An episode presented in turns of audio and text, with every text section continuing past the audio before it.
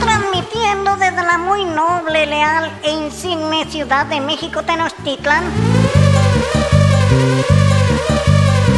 Por si las moscas. Podcast dirigido por un par de moscas que te llevan por los chismes y las anécdotas de la historia y la restauración en México.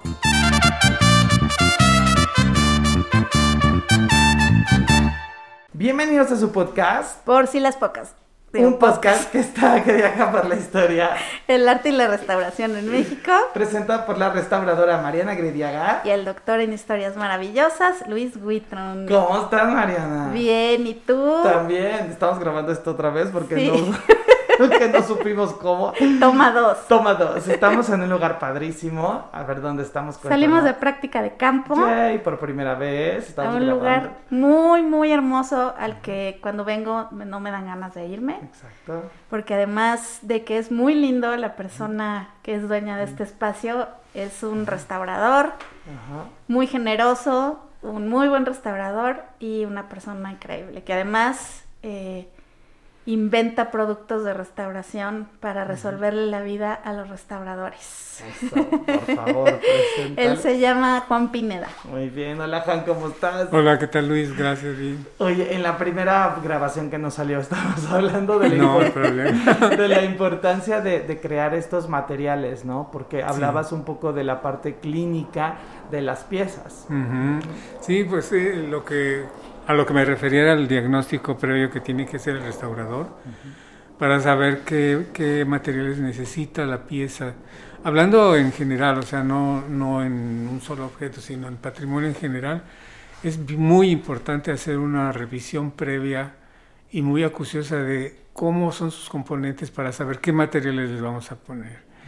Y bueno, eso es un poco lo que a mí me ha movido para, para crear productos para restauración que además también tienen el enfoque de facilitar el manejo de estos materiales y para también un poco ahorrar tiempo y, uh -huh. y, y, e insumos, ¿no? O sea, porque también es otra de las cosas. Muchos proveedores no venden menos de un kilo o de un litro y a veces necesitamos cantidades ínfimas sí. de material. Entonces, bueno, pues Stratos, que es la empresa que, que manejo, estaba proponiendo justamente resolver esos, esos problemas que se presentan en, en, el ejercicio de la restauración. Y bueno, pues esa parte clínica la, la, comentábamos que era como los médicos, ¿no? Que tienen que revisar a su paciente para saber qué diagnóstico le van a, formar y qué solución le van a dar al tratamiento, ¿no? Es lo mismo que tenemos que hacer en la restauración y por ahí es por donde este, caminan estas, estas intenciones de proponer materiales para restaurar. ¡Wow! ¡Qué padrísimo!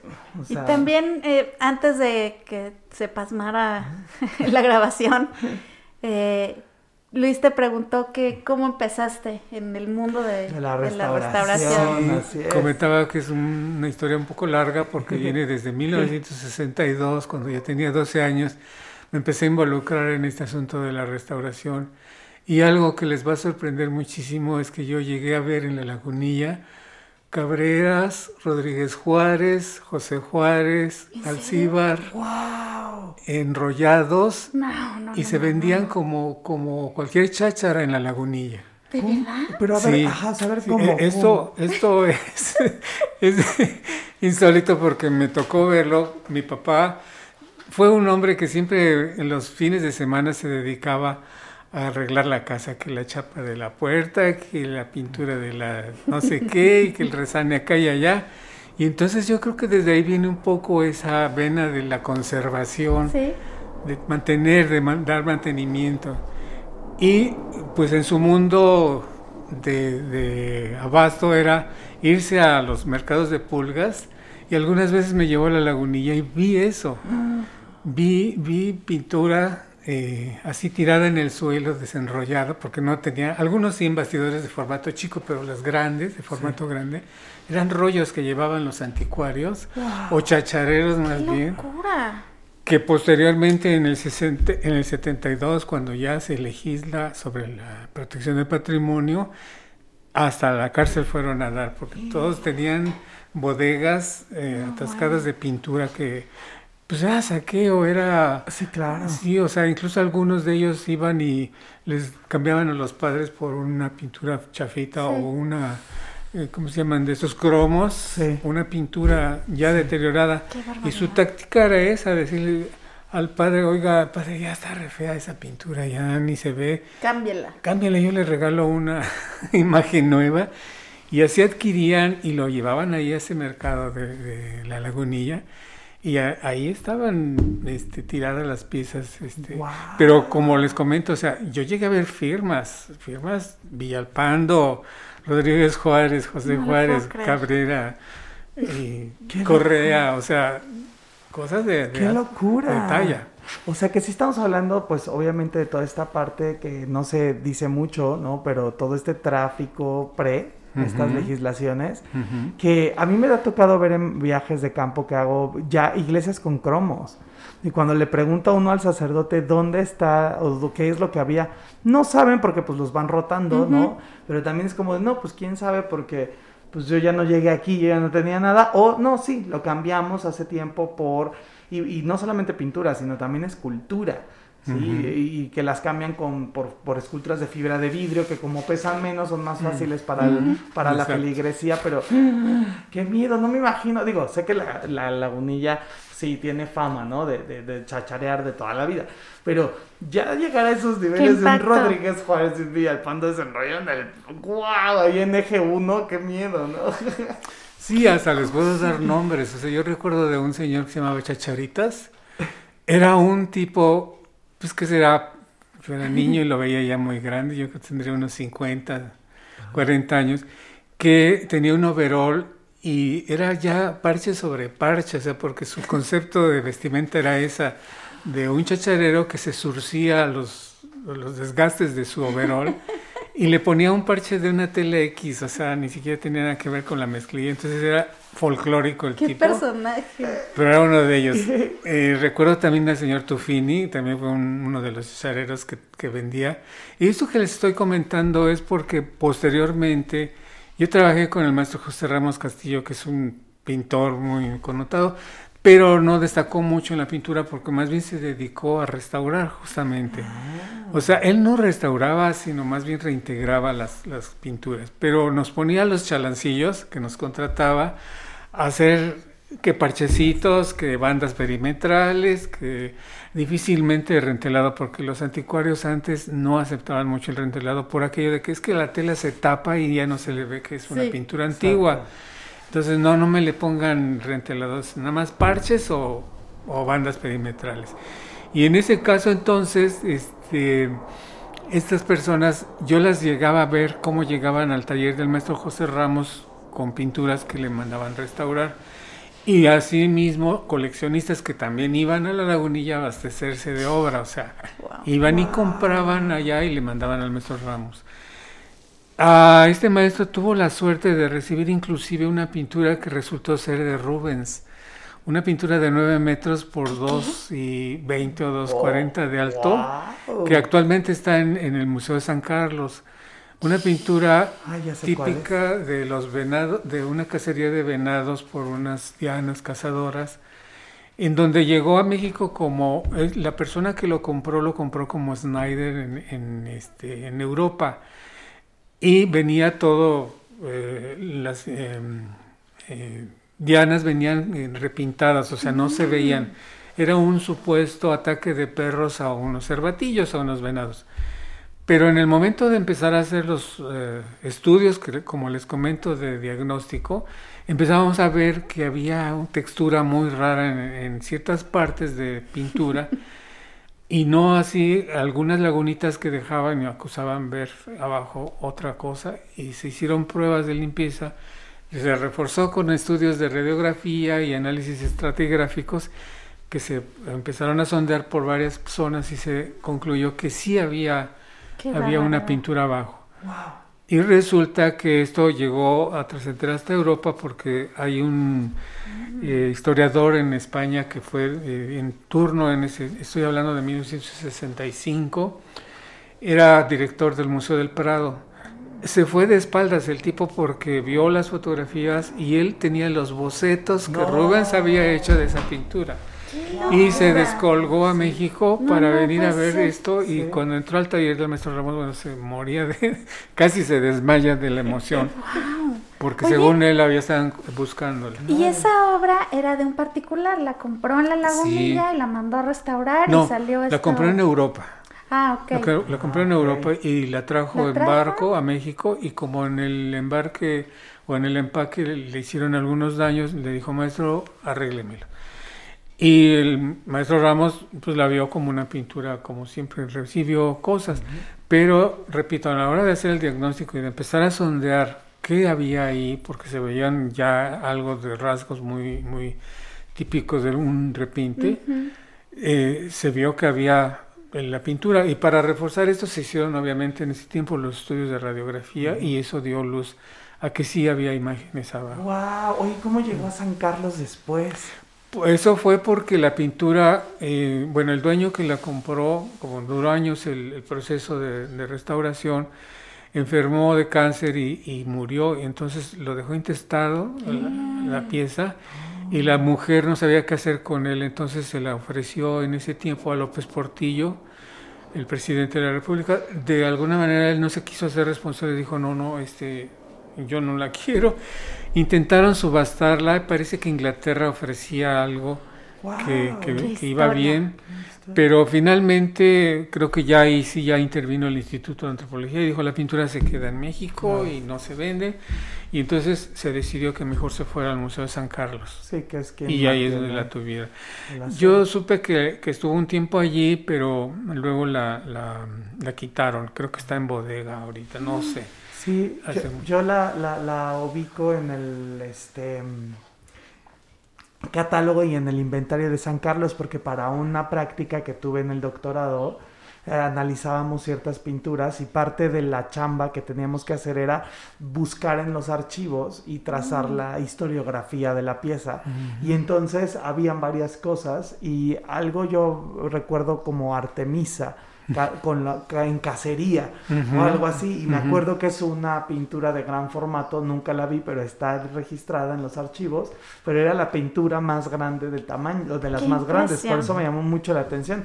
Y en San Carlos está, pues porque San Carlos es el museo que se dedica a mantener estas obras, ¿no? Desde el gótico, en la historia de los estilos, hasta el siglo XIX, Así de es. estas piezas tan extrañas en donde hay pontormos, hay eh, campeners, hay muchísimas, muchísimos estos artistas. Y qué raro, ¿no? Bueno, nadie, mucha gente, mucha gente no pela el, el acervo de San Carlos y es fantástico No, lo sí que tiene tienes ahí.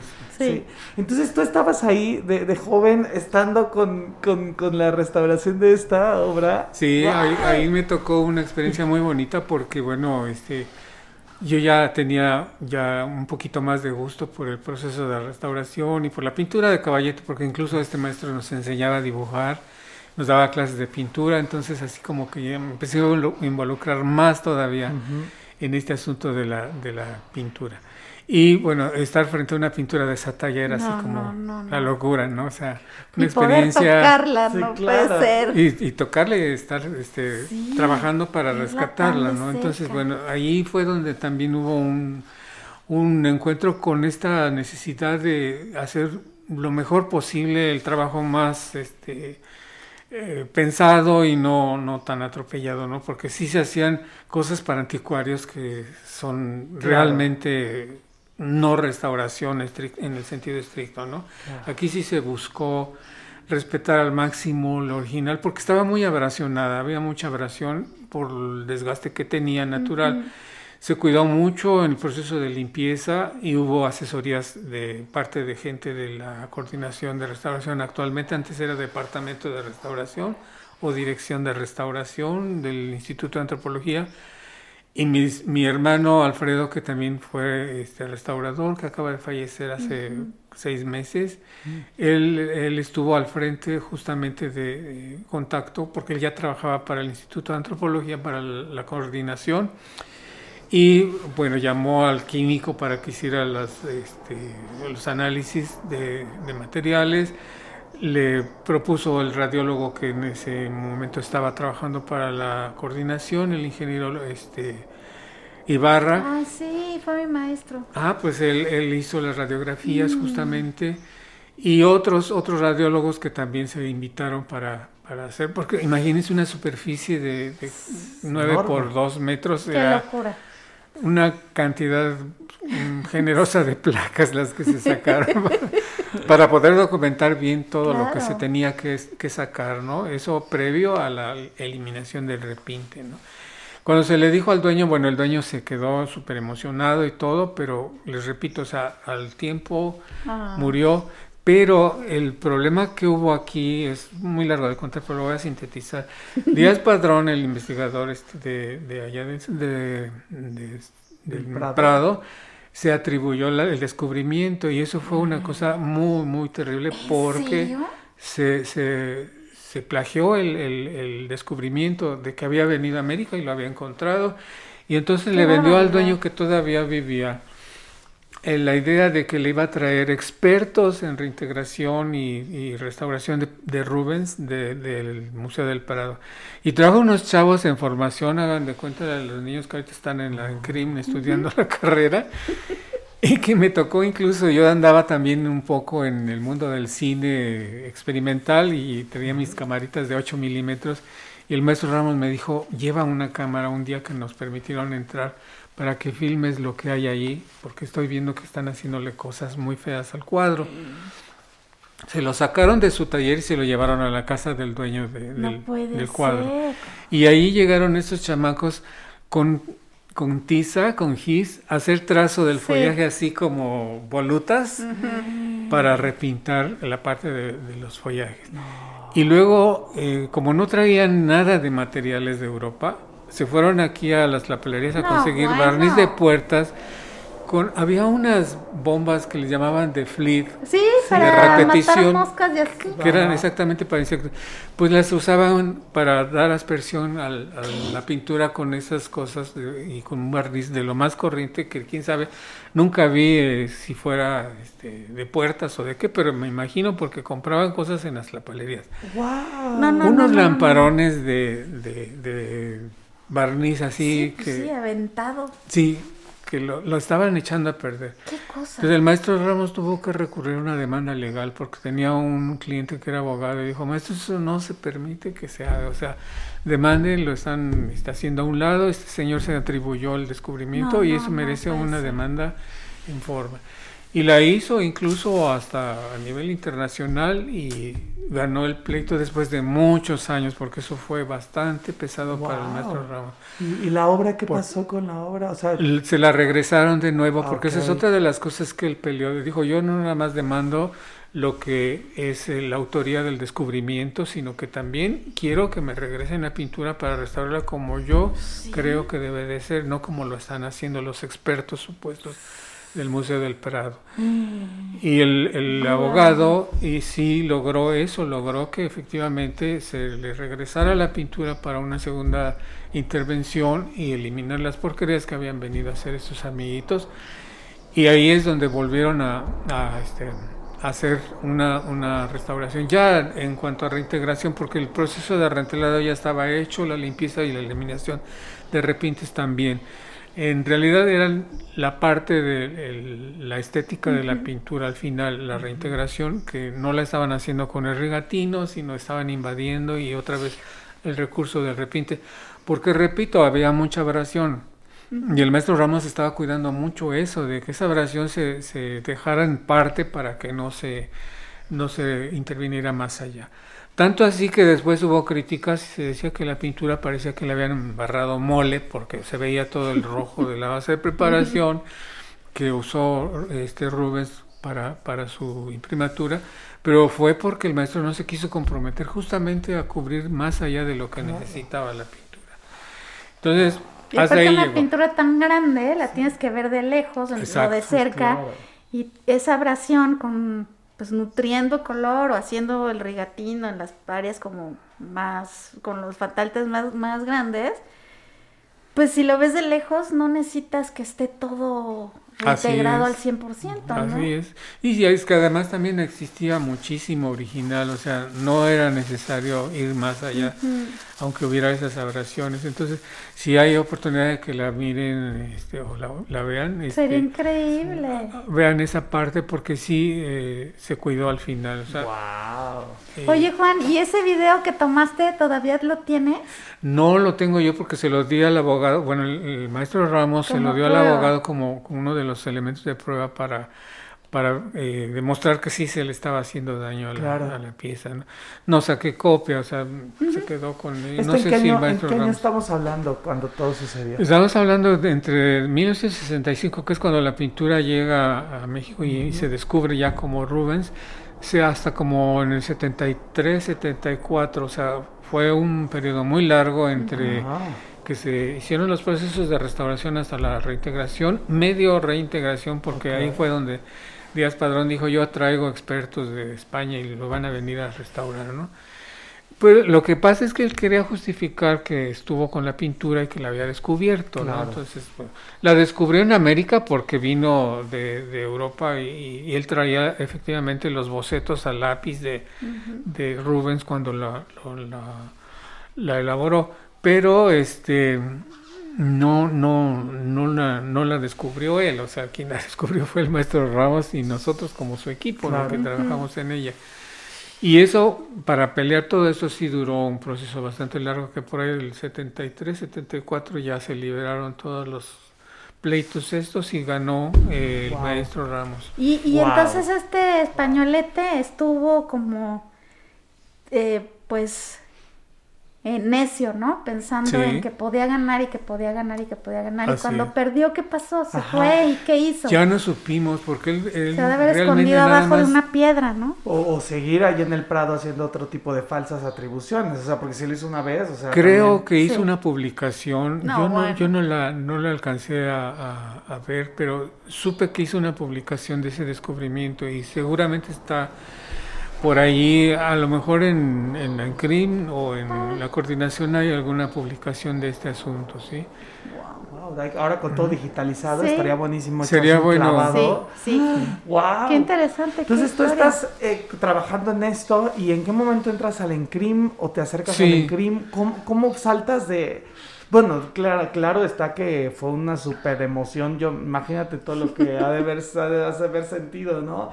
Al estar ahí trabajando y creo que esa, esa cosa, ese evento histórico marcó tu decisión. Así es. Sí, sí, porque fue así como eh, entender que la conservación tenía que ser más este, pensada, más estudiada y además, eh, aliada justo con otras disciplinas como la radiología, como la microscopía, o sea, la química y demás. Entonces ya ahí eh, fue cuando empecé a ver, inclusive durante todo ese tiempo ya empecé yo a tener un poco de, ese mm, gusanito por, por probar materiales, por ver ¿Qué se puede aplicar aquí? ¿Qué, ¿Cómo se puede resolver esto de, una manera práctica y, con materiales que sean compatibles, que no le vayan a hacer daño a la pieza? Cuando entré a la escuela yo entré con mucho temor porque era muy cuestionado que un alumno hiciera restauración. Era un pecado mortal. ¿En serio? Sí, o sea, las autoridades de ese tiempo en la escuela eran bastante rigurosos en ese sentido. Entonces yo tenía que esconder incluso que había estado frente a un Rubens.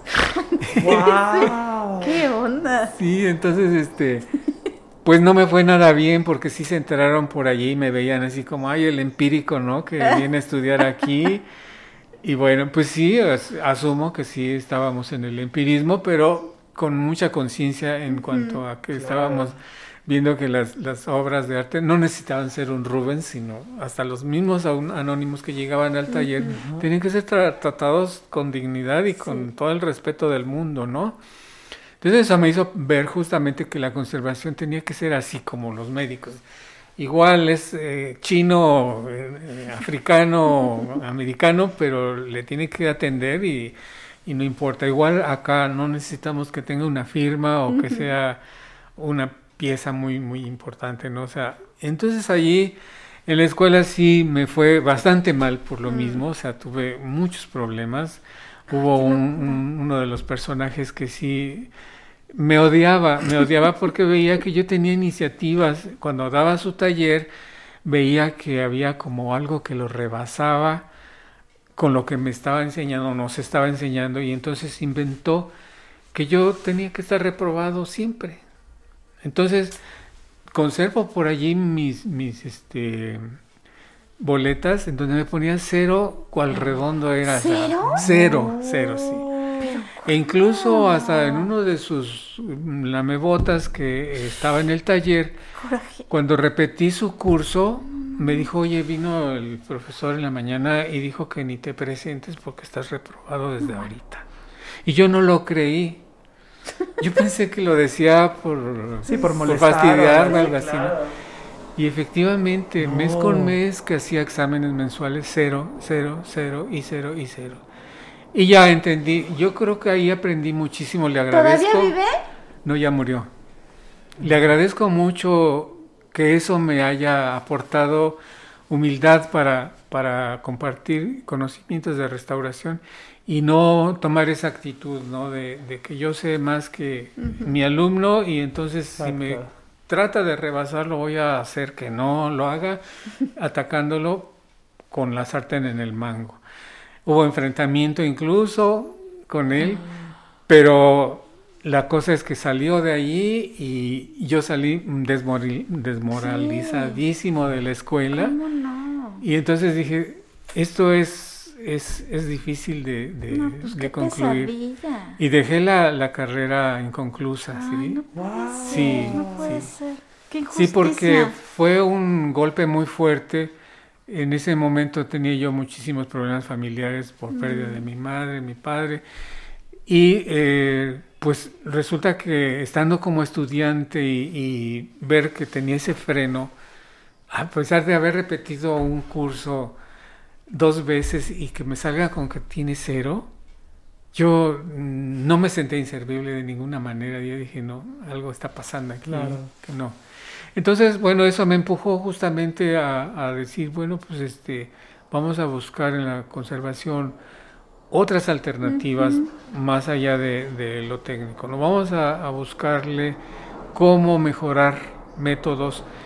Tuve la suerte en ese tiempo, cuando yo estuve en la escuela, de que vinieron expertos en, en- de Europa a, a dar clases eh, magistrales a, a Churubusco, como los Mora, como Messens, como Stolow, eh, los teóricos como Paul Philippot, incluso Qué Paul Philippot, tuve la, la fortuna de tenerlo en mi taller, o sea, yo tuve mi taller en la colonia Narvarte y hay un restaurador que a lo mejor tú recuerdas, Mariana, se llama Rolando Araujo. Sí, claro. Bueno, Grande. Rolando, que también Grande. era un asiduo investigador de cosas, andaba tras el azul maya cuando el azul maya era así como el tema de los investigadores.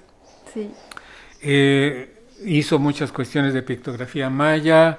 Bueno, un, un tipo bastante inquieto en, Sí. en- en hacer cosas. Estudió a los enconchados para hacer enconchados, los hacía también, pero con la técnica Wow. de los filipinos, ¿eh? o sea, consiguiendo y buscando los materiales que la goma guta y que el colorante de, de Zacatlascala y no sé cuántas cosas me platicaba porque era así de, de meterse a investigar.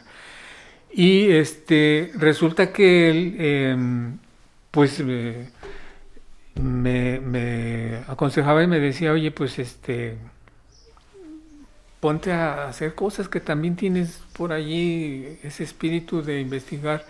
Y platicábamos mucho y sí, eh, empezábamos a incluso a intentar hacer los colores al barniz para, para reintegración de pintura de caballete y escultura policromada.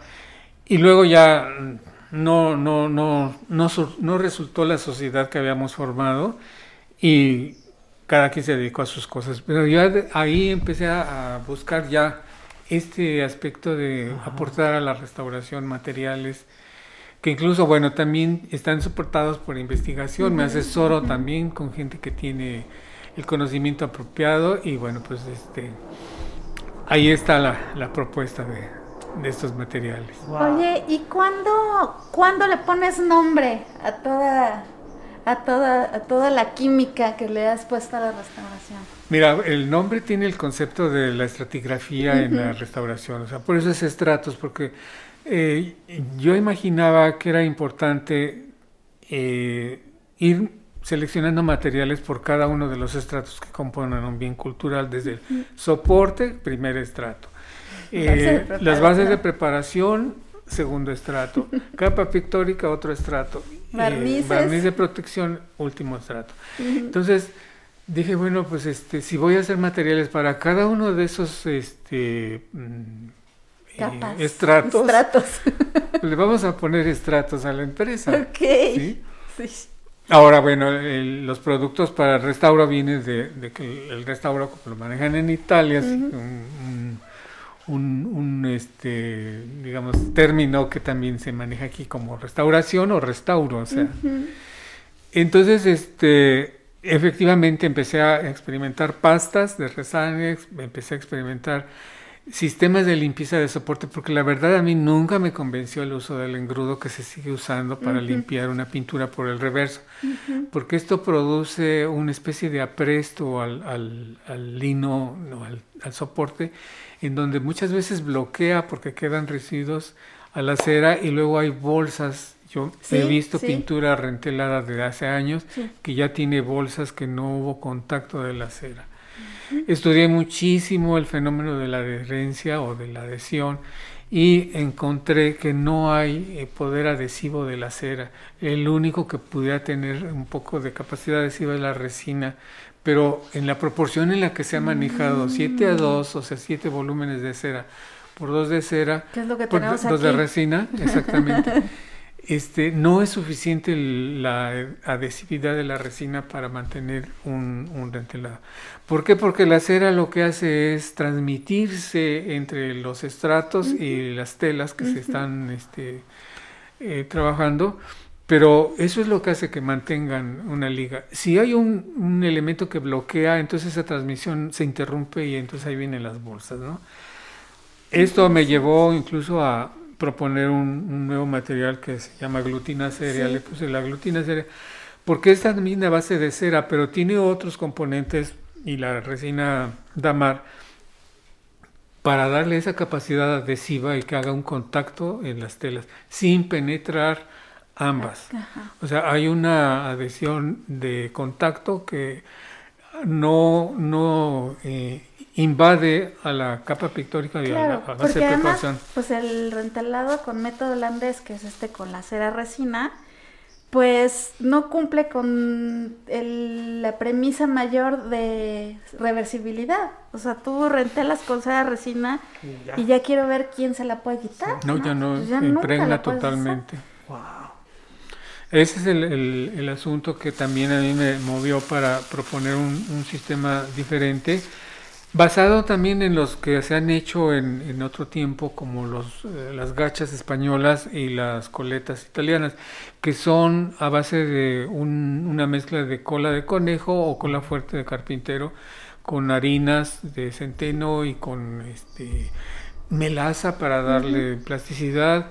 Pero estos materiales tienen caducidad, o sea, la melaza se cristaliza y, y no deja de funcionar como un plastificante.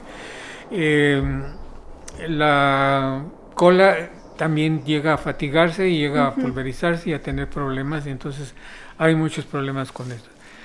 Yo estuve estudiando que la cera tiene esa posibilidad de permanecer como tal por casi eternamente, o sea, es un, un material muy noble, es muy noble.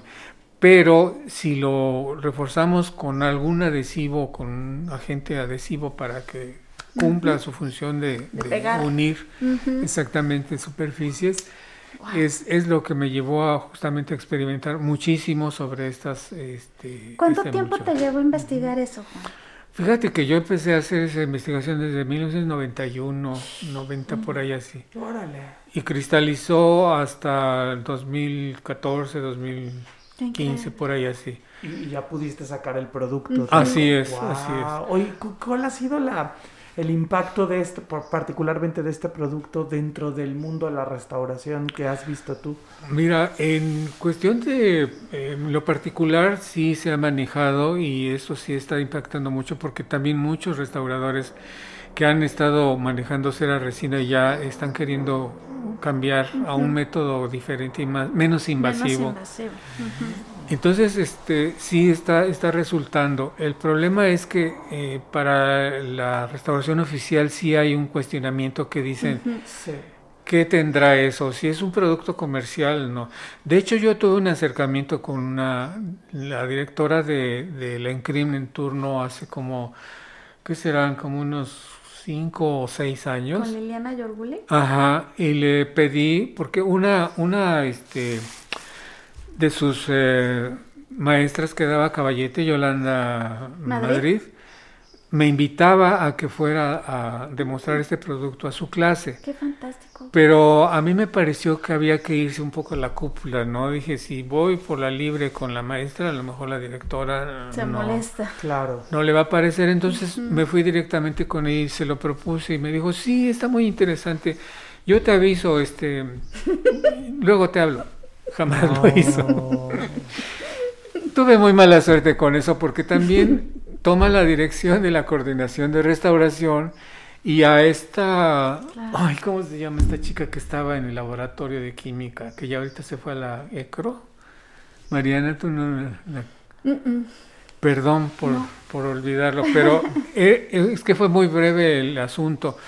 La fui a ver y le dije, oye, este, pues yo les propongo como una empresa pagarles que me ayuden a investigar bien este producto con un equipo de laboratorio o con dinero, si me dicen qué presupuesto pretenden, pero ayúdenme a, hacer un, estudio. Yo quería como que afianzarlo desde la coordinación de restauración, porque dando, digamos, luz exactamente de autorización, esto ya tendría un poquito más de, de, aceptación, ¿no? Sí, institucionalmente podrían haber cambios entre INA, INBA, ENCRIM, o sea, institucionalmente, y eso ya podría pasar a no sé, protocolos de legalidad para o sea, ese tipo de cosas. Sí, y que ya, ya cuando lo propongas en un proyecto que hay que ingresar a la ventanilla única para tener una licencia de obra, ya puedas poner glutina cerea en vez de tener que poner rentelado con método holandés. Así es. A mí, la verdad, así sinceramente lo externo, mi sueño dorado era que la escuela y la coordinación de restauración me dieran un certificado de ese material por, por avalarlo, ¿no? Claro. Pero les repito, la suerte fue que Liliana Yorgoli llega de nuevo como directora ahora a la coordinación. y entonces yo se lo propongo a la química, la química incluso hasta se puso en contacto con Nora, este, esposa de Rubalcaba, y también le interesó, el mismo Rubalcaba dijo, esto está para una tesis de, casi de maestría, porque es un, un, muy buen descubrimiento, ¿no? ¿Y nadie ha hecho esa tesis? Eh, hay, hay una ah, propuesta ahorita de la ECRO. bueno. ¿La de la ECRO? Sí. Qué maravilla. Sí, así es. Entonces, bueno, este, ahí va a salir un poquito, ya un po ah, más a la luz por, por eh, una eh, restauradora que se va a recibir ahí en la ECRO. Oye, Juan, eh, ay, perdón, creo que te interrumpí. Bueno, nada más para concluir. No prosperó la investigación porque Liliana opinó que era un, producto comercial y que no podía meterse con eso. Entonces, que mejor no se hiciera ningún acuerdo y que no ¿Pero se era comercial porque tiene la etiqueta de estratos? No, porque hay algo atrás de... no, no me gusta mucho hablar de eso, pero de nivel, a nivel personal hay cosas ahí, porque si la primera vez no me permitió hacer un ensayo en, la escuela con los alumnos, ya esta vez me dejó claro que ahí había algo que no, no iba a prosperar. Entonces ahorita hemos estado en contacto con Nora y parece que también ella sí está dispuesta a apoyarnos en este asunto. Ay, qué gusto. Pero también, repito, está también una alumna de creo que quiere tomar el tema como tesis, lo hemos de platicar. En estos días justamente se me acaba de, avisar que le interesaba este, abordar el tema en su tesis del asunto. Pues ahí está toda la información, yo la tengo ahí, ya hay un protocolo de investigación que se tenía preparado precisamente para esta ocasión con la solicitud a la coordinación, pero no prosperó y se quedó ahí guardado el, el, mm. protocolo, pero lo vamos a despertar y a sacudirlo para, para esta tesis. Yo, yo, te quería preguntar, ya eres una empresa de productos de restauración. ¿Qué tanto cambió tu vida como restaurador que, que vas y agarras las cosas y las, las restauras? Ahora además tener un laboratorio, ¿no? Porque aquí de este lado está el taller, pero del lado de allá está el laboratorio, ¿no? ¿Cómo, ¿Cómo combinas las dos cosas y qué tanto te cambió a ti como tu modo de vivir como restaurador ahora que eres una empresa que, que hace productos de restauración? Pues miren, la la trayectoria de restauración no la he perdido porque sigo trabajando proyectos de restauración, trabajo particular de coleccionistas y demás. Eh, en cuanto a investigación es algo que ya me jaló muchísimo y ahí sí creo que hay un cambio en, este eh, forma, este enfoque de ver la restauración, porque cada vez veo la necesidad a partir de que la empresa empezó a darse a conocer por medio de Santiago, la tienda Santiago, que es muy especializada en, cuestiones de restauración y un poco lejano, pero algo tiene Casa Serra, que más bien tiene su trayectoria de una una este, casa para, artistas, y artesanos, doradores básicamente de abolengo, porque tiene muchísimos años en, de existencia esta casa. Eh, ha, dado más difusión a los productos y a, este mm, a esta necesidad de asesorías, como les comentaba de lo de Tamazulapan, de Oaxaca y de seguido. Me llaman por teléfono y me preguntan cosas que los restauradores que están necesitando apoyo y como siempre he sido abierto para eso, para dar apoyo muy generoso entonces me meto al laboratorio, digo, a ver, me están pidiendo esto y, y eso necesita investigarse, o sea, para darles un buen resultado, porque no les, no les recomiendo cualquier cosa, ¿no? O sea, siempre les digo, a ver, dame una muestra de lo, que, lo que quieres y lo vemos en laboratorio y lo imitamos y buscamos la mejor alternativa. Entonces, sí ha cambiado un poquito ese, ese aspecto. Mm, es muy difícil llevar eh, una empresa cuando no tienes la infraestructura o el, ¿cómo te podría decir?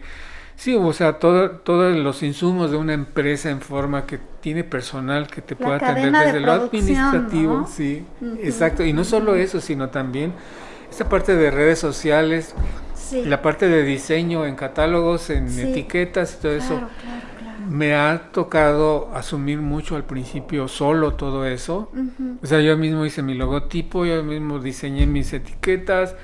O sea, tus, es, paletas que son las paletas están que no se destruyen. Así, pues sí tienen su vida, ¿eh? Pero no como las de Casa Serra, que les cae dos, dos gotas de tiner y Ah, bueno, sí, lo que pasa es que sí. Esas están hechas con una pintura epóxica que no, no disuelve nada. Pero bueno, entonces esa, esa parte de la, del cambio que, que, tuve sí fue un poquito eh, fuerte. Incluso yo estaba trabajando justamente cuando decidí dar de alta a la empresa. Estaba yo todavía trabajando en la coordinación de restauración. Primero estuve ahí, luego me cambié al Museo de las Intervenciones porque también el ambiente así me invitó a salirme de, a cualquiera. de ahí y me fui independiente. El museo era feliz porque sí, no tenía ahí ninguna sombra, ni mucho menos. sí. Este, duré poco porque empecé justamente a ver que mi, mi capacidad de, producir y de, y de, investigar estaba ya más eh, en forma. Entonces decidí renunciar al instituto. Dije, ya, me voy porque no puedo hacer una empresa ni, ni puedo estar en el instituto al mismo tiempo porque las dos cosas demandan el museo demandaba mucho mi presencia y no le quería fallar. Y cuando le fallaba mi taller me sentía mal porque decía, mi taller está solito y se está abandonando. Y ese juego no me gustaba, entonces tomé la decisión y dije, no, ya, renuncio al instituto y me dedico de lleno a mi taller. Entonces, bueno, aquí te da la libertad, tú lo sabes, Mariana, cuando uno es particular, tiene horario abierto, no importa que sea día festivo o día feriado. si cayó el 16 de septiembre en domingo y te lo quieren dar el lunes o el viernes. Tampoco. No, o sea, no se vale. Todo eso es, es como para darle más tiempo justamente a las inquietudes de investigación y de, de, leer y de estar buscando bibliografía y de meterse al laboratorio a hacer eh, experimentación. ¿Y cómo te das abasto? ¿Cómo le haces para tener aquí material, también en Santiago, en Casa? Mira, ¿Cómo le haces para hacer tanto? es un poco apretado. Tengo mis apoyos Ajá. que son flotantes, no son como una fábrica en forma que tienen un horario y, y cumplen, ¿no? Por ejemplo, las paletas me las está haciendo un, un ayudante, se las lleva a su casa y luego me las traía puliditas y todo eso.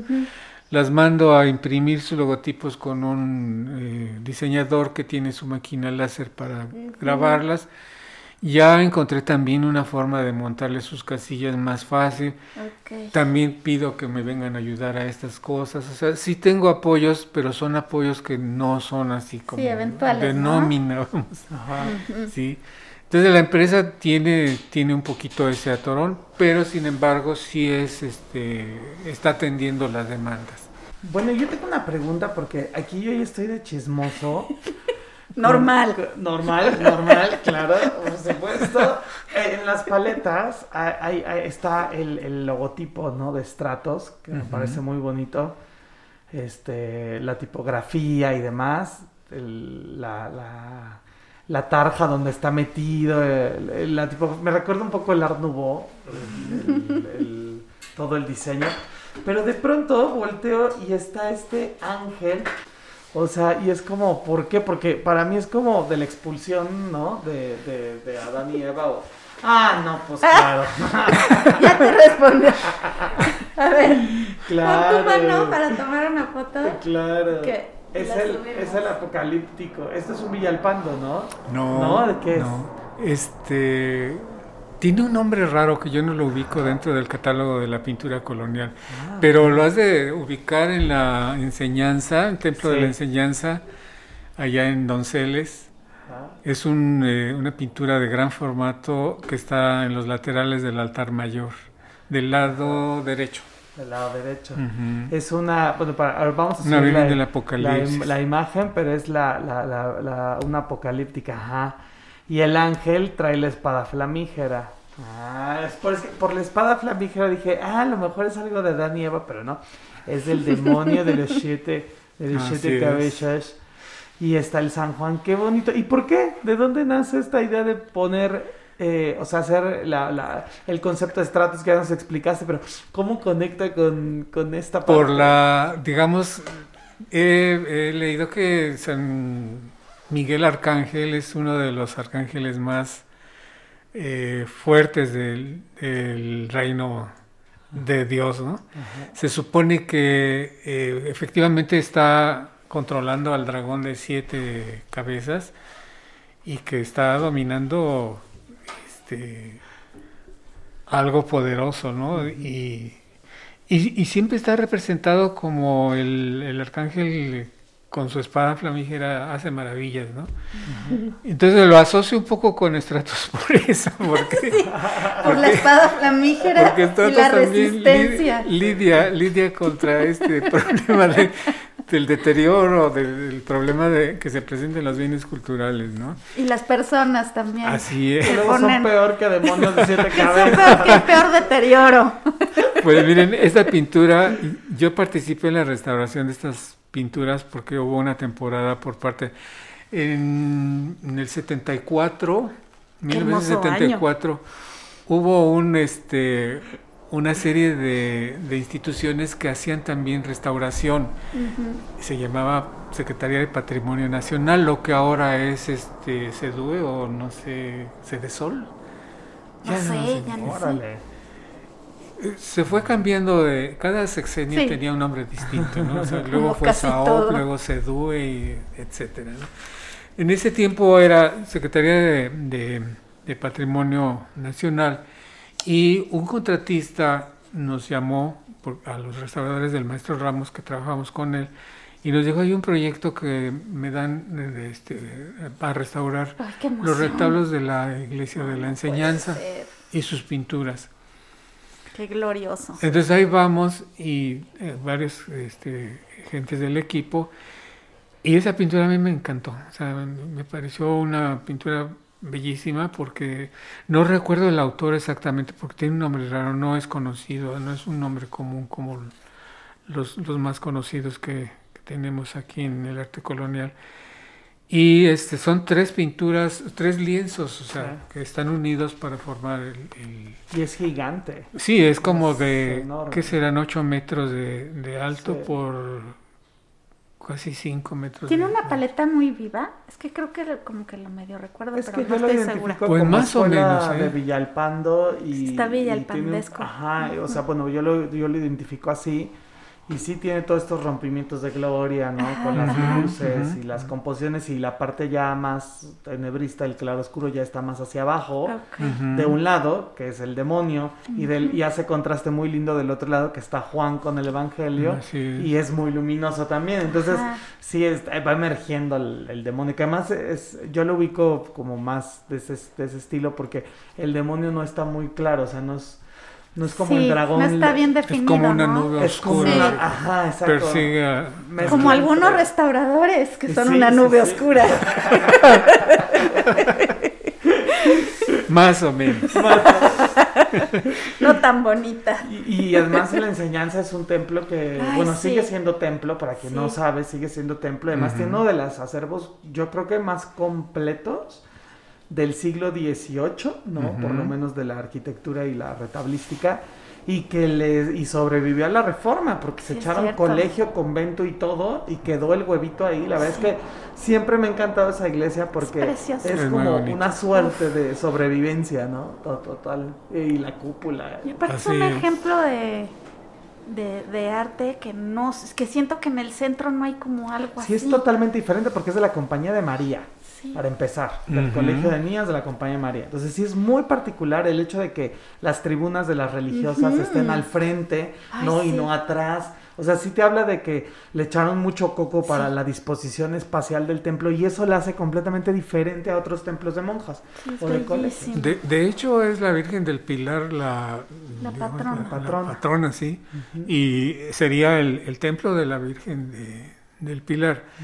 Pero le pusieron la enseñanza por las monjas, o sea, justamente porque era un centro de, de estudio y las monjitas daban sus, sus clases y esto. Eh, bueno, pues es, este es el, el caso del el angelito. Del angelito, que está divino, está padrísimo. A mí me encantó, ¿eh? En el photoshopeado pues se le hicieron unos arreglillos ahí para quitarle sombras del dragón y eso y dejar el puro angelito. Pero ese es el concepto del luchador contra las sombras del mal En el patrimonio cultural. Oye, Juan, ¿cuál es el gran reto que has tenido en tu Sí. vida profesional? Digo, además de echar a andar y tener la constancia, ¿no? De restaurar, sino de tener una empresa y, y meterle todos los kilos, pero ¿cuál ha sido alguna, algo que, que digas, qué barbaridad, ¿cómo, cómo sobreviví a esto? Pues yo creo que fue el de la escuela, fíjate. Ok. Sí, porque fue una carrera frustrada que yo sí quería concluir y que Claro. ahora me, me- me está este como rebotando justamente cuando hay este este por ejemplo hay algo que pasa hasta con conmigo de manera personal cuando inmediatamente que hubo los eh, sismos y supe que había mucho daño en el patrimonio, incluso la coordinación y sitios y monumentos del Instituto de Antropología estaban convocando así como emergencia a restauradores.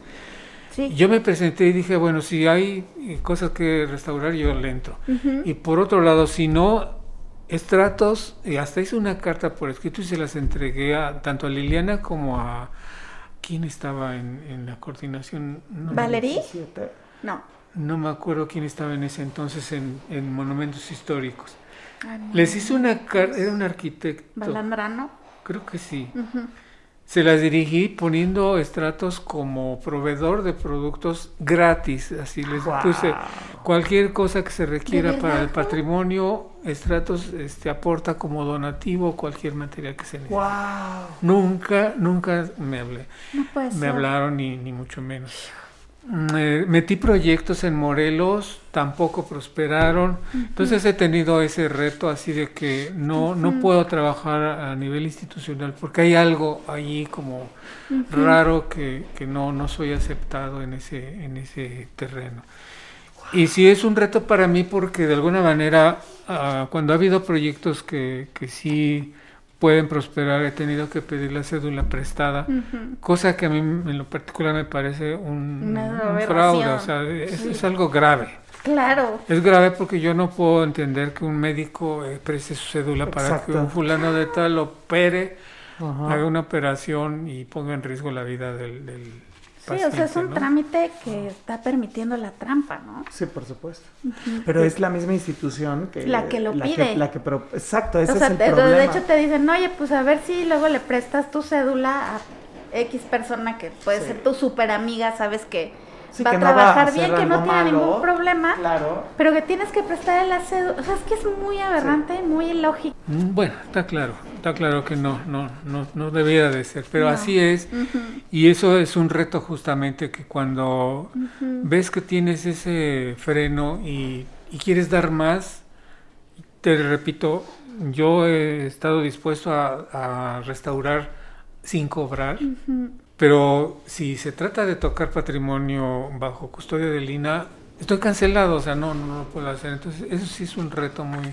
Y es Muy injusto porque además tienes un currículum, tienes una historia, conoces a personas que pues que pueden avalar y la institución te cierra las puertas a pesar de que te formaste con la institución y además sigues teniendo eh, contacto con gente que, que es de la misma profesión, Claro. aunque Claro, tengan sí. cédula o no, somos restauradores. y ¿no? además encima de eso también lo avala esta gran taller que tienes y la marca y la empresa y los años de investigación y un laboratorio que está increíble y o sea es la gran paradoja institucional en México, ¿no? Y más en la Sí. cuestión que nos dedicamos nosotros del patrimonio, te cierras con, te cierran las puertas en la cara muchas veces y puede haber unos descubrimientos increíbles como lo que estás haciendo, ¿no? Que simplemente por esos problemas burocráticos, que además se arraigan y se van repitiendo y arrastrando a lo largo de los años, entonces ya se olvidó,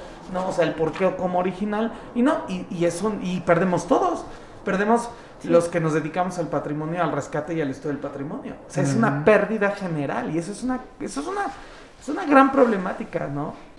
Sí, ahí hay algo, hay algo muy triste y Sí. creo que ese es un reto para mí, tratar de, pues de esperar a que en su tiempo, a su tiempo se, se pueda re- arreglar eso, porque yo sí he estado dispuesto justamente a, a- a aportar lo que sea, y incluso me pasó, a mí me dieron que eh, presentara proyectos en Ocuituco, la, una comunidad de Morelos.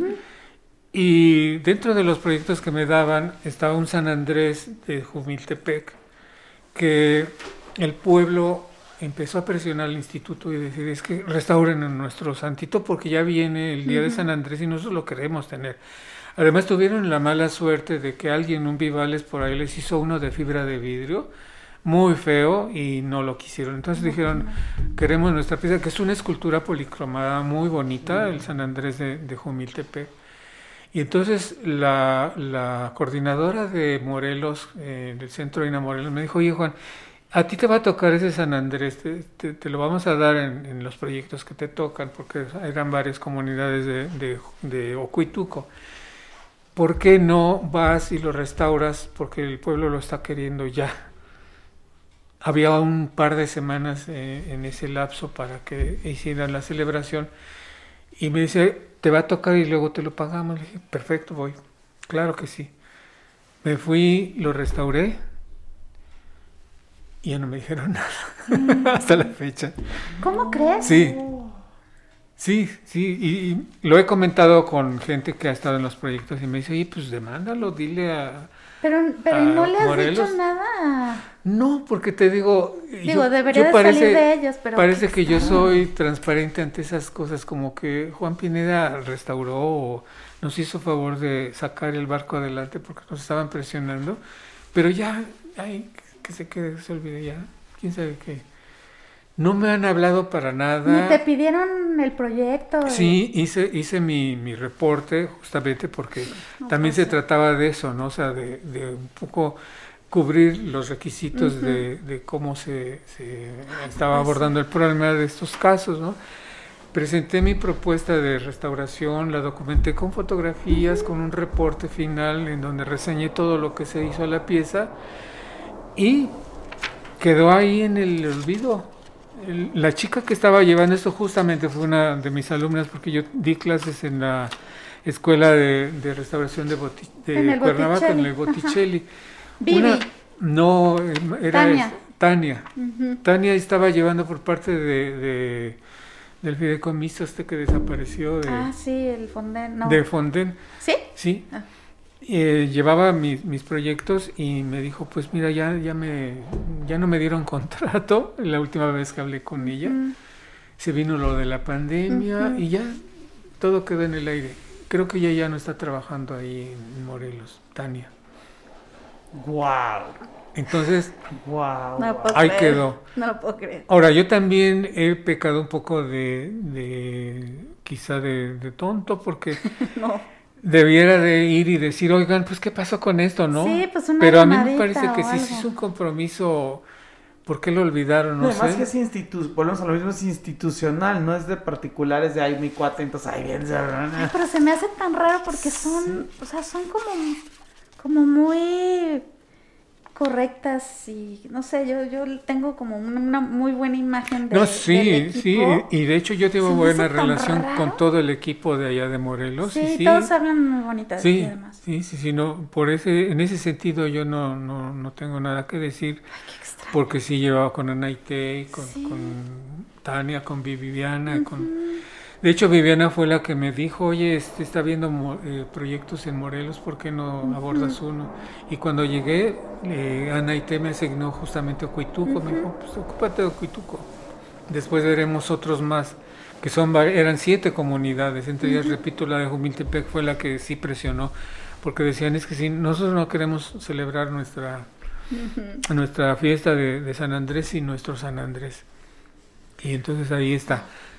Esos son, son retos que me gustaría que, se pudieran sacar adelante porque digo, bueno... Como desanudar esos pequeños nudos o grandes, ¿no? Sí, claro. Pues mira, son grandes porque es, es un, un reto todo lo que pasó con el patrimonio en el 17, ¿no? Y creo que no se ha podido... Eh, no eh, arreglar todo realmente. O sea, hay mucho patrimonio por ahí abandonado.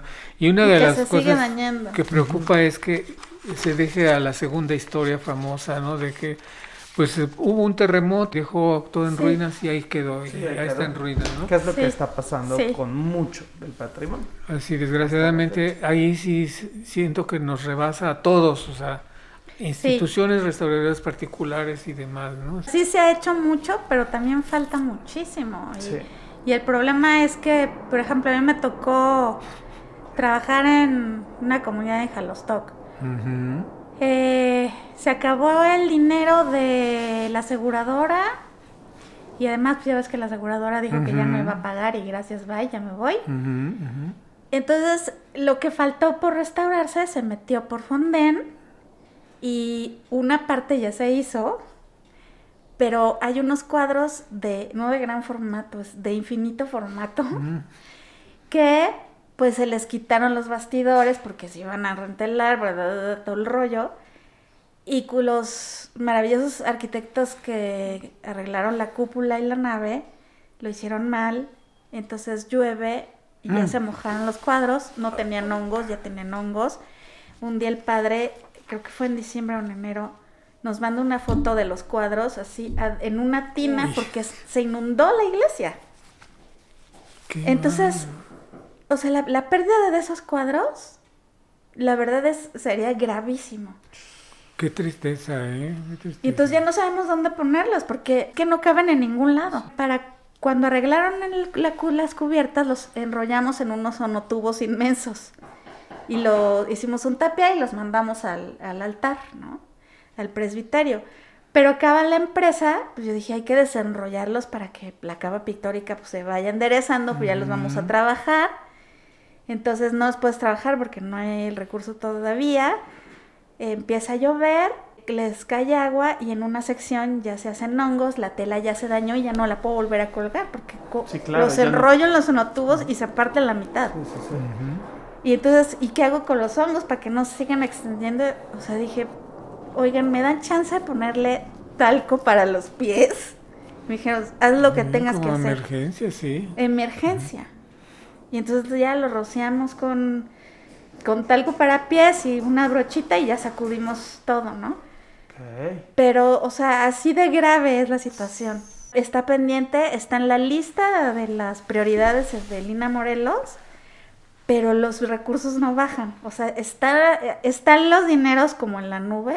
Ahí están los recursos. Existe, pero no lo ves, ¿no? Wow. No se precipita la nube. Exacto. Sí, e- ese también es el problema de hubo un mal manejo de los presupuestos y el dinero se acabó, o sea, Sí, se agotó. sí. Y ahora el reto es ver qué se hace con eso, ¿no? Y como dices, o sea, tener que recurrir a métodos, a lo mejor te cuestionan que hayas usado el Sí, talco para claro. los pies, pero es que en esos casos eso es lo que tiene eh, estratos. Claro. Buscar justamente una solución al problema, nunca decir no se puede.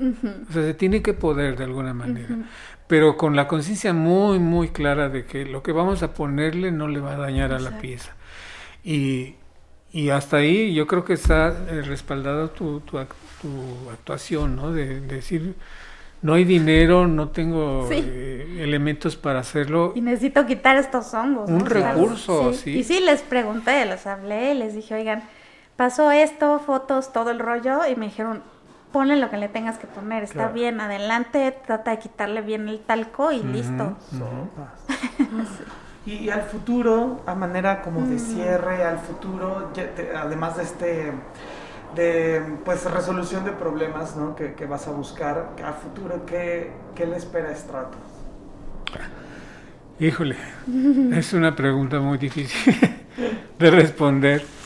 Pues eh, como ideal, yo esperaría que Stratos sí tuviera ya una aceptación más, eh, sobre todo en lo oficial, porque sí me han preguntado mucho, oye, fíjate que me están preguntando qué tiene esto Sí. para eh, montarlo en el, en el proyecto que estoy presentando a Lina. Entonces, eh, también en la coordinación me gustaría, eh, más bien el Instituto de Antropología, porque las direcciones van y vienen, o sea, al ratito se va Mari Carmen Castro, que es ahorita la titular de, de la coordinación, y llega otra, otro, otro restaurador. Entonces, sí me gustaría no perder el contacto de poder eh, eh, entrar al oficial para tener más aceptación. Como empresa, no estoy totalmente, digamos, como comercializado de, de hacer productos eh, muy con materiales de mala calidad. Eso lo he cuidado muchísimo. O sea, siempre he buscado que, como sé que en restauración somos muy exquisitos de que no hay que poner cualquier cosa, o sea, cualquier marca, cualquier cosa comercial. eh, sí, siento que sí tengo que este, convencer por decir que se está haciendo lo correcto con los materiales más eh, menos menos este invasivos menos eh, peligrosos para las piezas. Entonces yo creo que ese es el reto a futuro no que la empresa pueda tener más aceptación en lo en lo oficial. para que de alguna manera sí se, se pueda incluso oficializar. Por ejemplo, eso de la glutina sería cuando lo descubrí ya como un producto bien, al rato les muestro este, resultados prácticos de mis ensayos, eh, verán que es, es un producto que puede desplazar tranquilamente el uso de la cera resina. Sin embargo, no, o sea, la cera resina sigue siendo el, el eje de, de- del rentelado y bueno, para mí como reto y como sueño dorado sería que esa glutina seria ya se maneje como un producto que va a resolver el problema de un retelado de contacto, que no se ha podido sustituir porque hubo un intento de retomar las gachas y la, la, coleta, pero se abandonó porque efectivamente tampoco son la alternativa eh, buena. Entonces yo creo que ahí es, es una, una serie de cosas que me, van a, plantear como reto. ¿Venta de tus productos en otros países? Mira, afortunadamente por el, eh, este beneficio que tienen las redes sociales, sí ha llegado ya a Argentina. No lo hemos podido mandar porque eh, apenas acabamos de terminar las fichas de seguridad que nos ah, piden. Porque hay, hay que tener documentación muy, clara de qué se está enviando. Esto me lo solicitó DHL porque tengo unas pláticas con ellos para que muevan mi producto. Porque sí, efectivamente, por las redes sociales, España, Francia, Italia, Inglaterra, Colombia, eh, Argentina, Chile, Perú, Brasil ya se pronunciaron eh, interesados en los productos.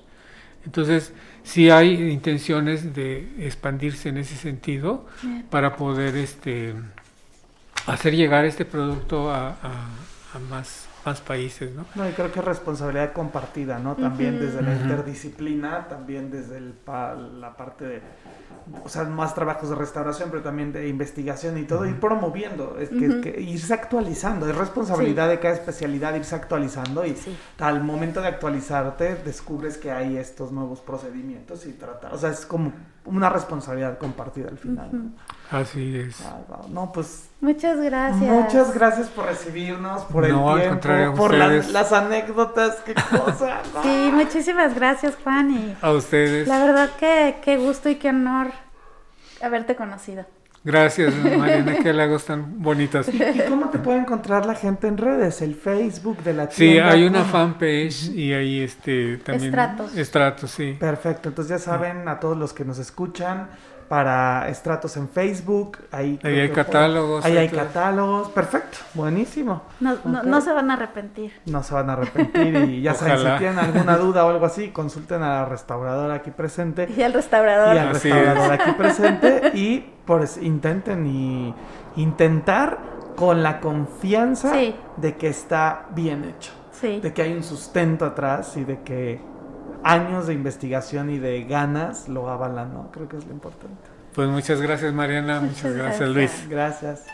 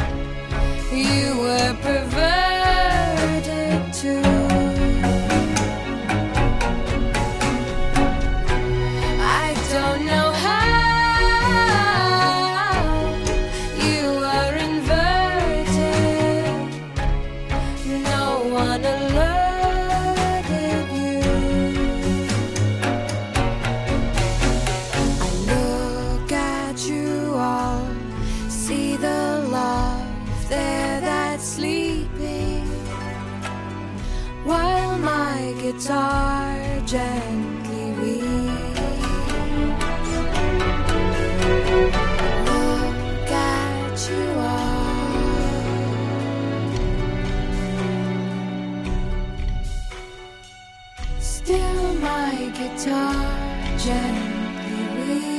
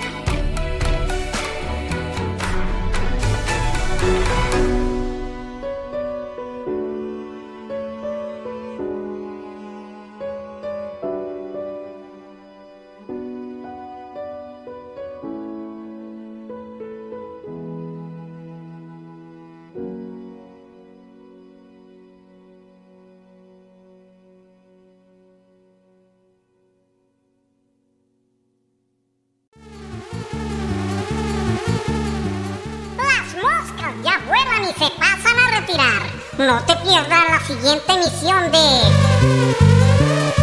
Por si las moscas Podcast. Idea original Luis Huitrón y Mariana Gretiaga. Conducción Mariana Gretiaga y Luis Huitrón. Asesoría Sergio Briseño, Javier Hernández e Isaac Serrano. Sección de poesía El ojo de la mosca y el señor de las moscas Sergio Briseño. Diseño de producción, diseño de imagen, musicalización y voz, Ravi Hernández. Por si las moscas, podcast.